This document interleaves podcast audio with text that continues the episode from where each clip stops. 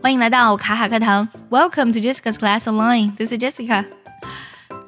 随着中国国际的地位呢不断提升，也得到了越来越多老外的关注。老外的生活呢，除了离不开中国制造之外呢，越来越多的人呢也被独特的中国元素所吸引。今天分享一下国外版知乎 Quora 上的一个问题，说老外最喜欢的中国元素是什么？有不少老外网友呢给了自己的回复，我们一起看一下他们喜欢的中国元素，你有没有猜对呢？如果呢你想要听完整的讲解以及专项练习呢，可以微信搜索卡卡课堂，加入早餐英语的会员课程哦。接下来呢，我们来听一下这篇文章。Number one, dim sum，可以猜出是什么吗？dim sum 其实就是点心啦。我们来听一下这位网友啊。While I enjoy virtually all Chinese foods, I'm particularly fond of dim sum.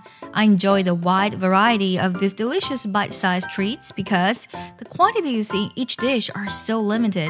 I think that's one of the reasons you tend to savor and appreciate every bite. Number two, mahjong. My mahjong set. We used to play it every night or every other night at my house in China. Now that I'm back home, there's no one to play with, but I still love it. Number three, Yang Yang Nao, also called Lao Tou Le. If you'd like to scratch your own back but got nobody to help, this is the thing you'd like to have. Number four, definitely receiving Hong Baos.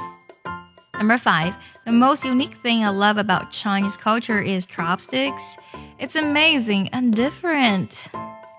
Number six, panda, of course. 好，各位网友呢，刚才说到了他们喜欢的这些中国元素啊，你有哪些呢？也非常的喜欢，你觉得能代表中国呢？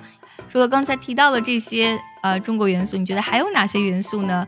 非常有啊代表性啊！记得留言分享告诉我哦。See you next time.